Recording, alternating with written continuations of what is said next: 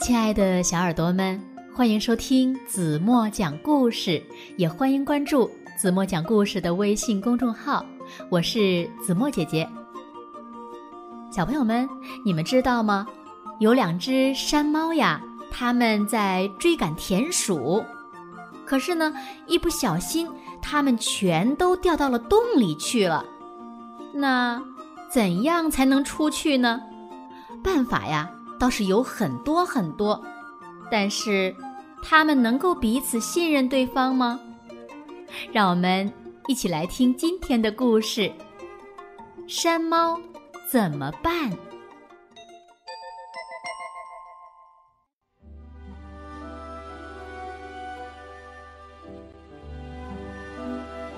有三只田鼠从森林里跑了出来。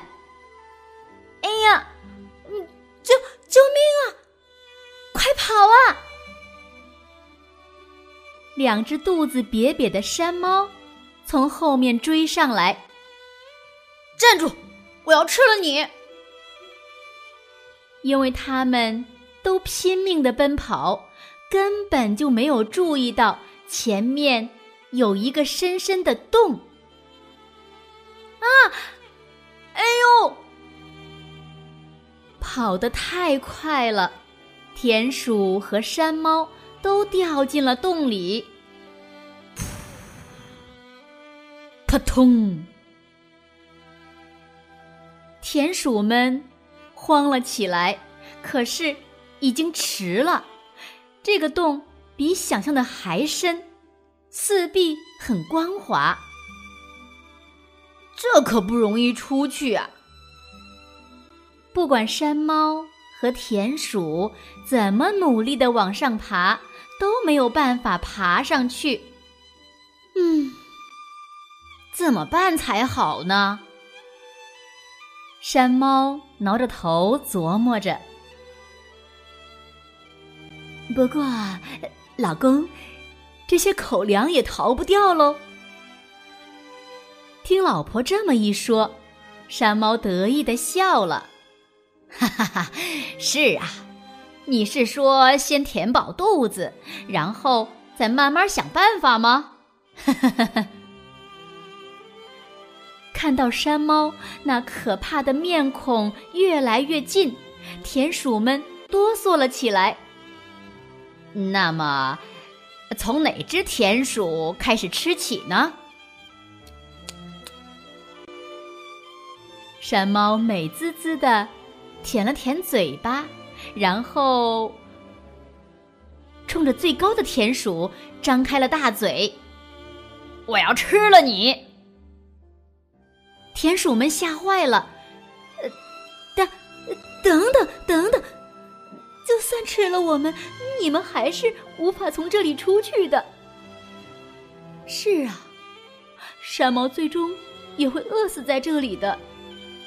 唉，真可怜，身体就干枯在这样的洞里了。嗯，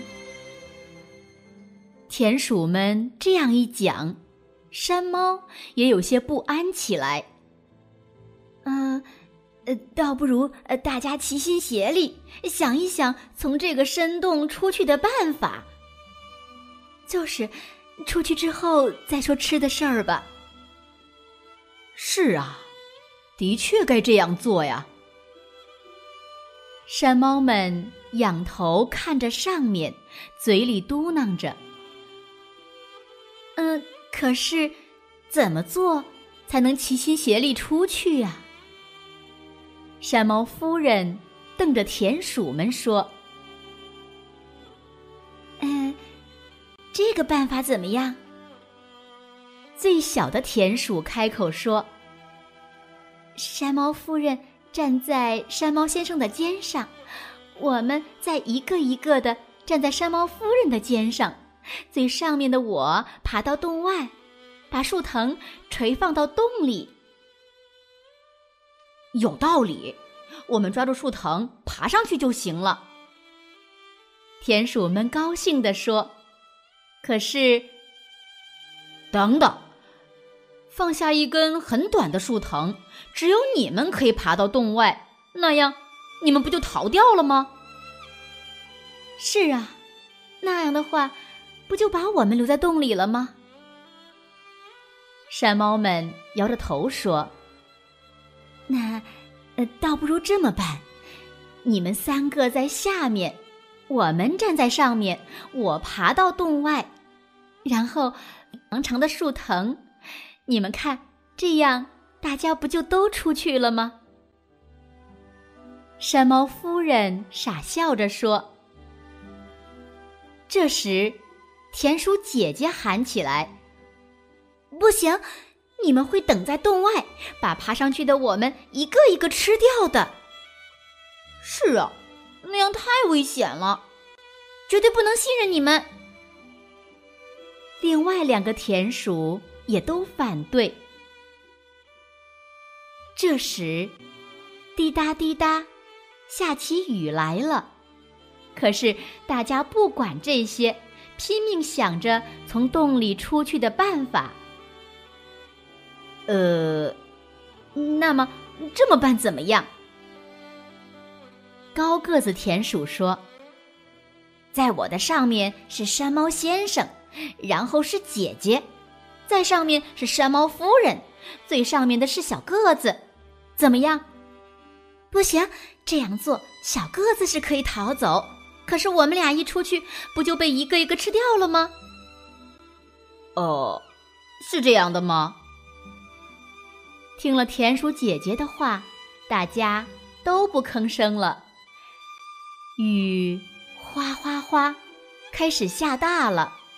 不过大家可顾不上雨下的有多么大。那么，这个办法如何？山猫先生刚开口，雨水就开始不断的流进洞里。等等一下。等会儿再讲你的办法吧。我可不想淹死在这种地方。咕咚，雨水哗哗的灌进了洞里。哦哦，这可不得了了！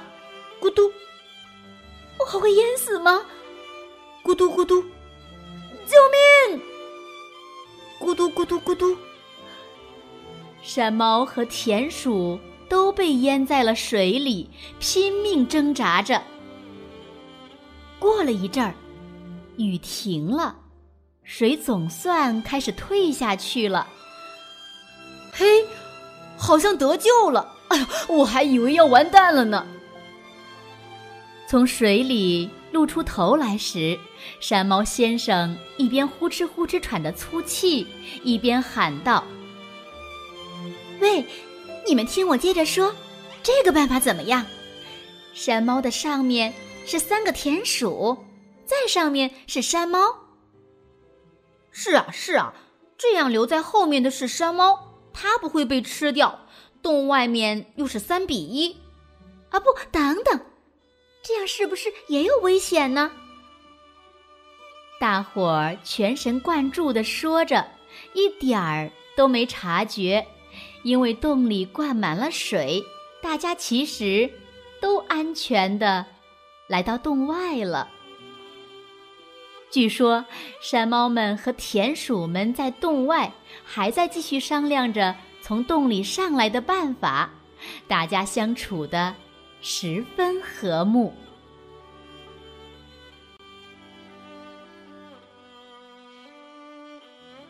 好了，亲爱的小耳朵们。今天的故事呀，子墨就为大家讲到这里了。那今天留给大家的问题是：最后山猫和田鼠们怎样从洞里出来了？如果你们知道正确答案，就在评论区给子墨留言吧。好了，今天就到这里吧。明天晚上八点半，子墨还会在这里用一个好听的故事。等你回来哦，你一定会回来的，对吗？晚安了。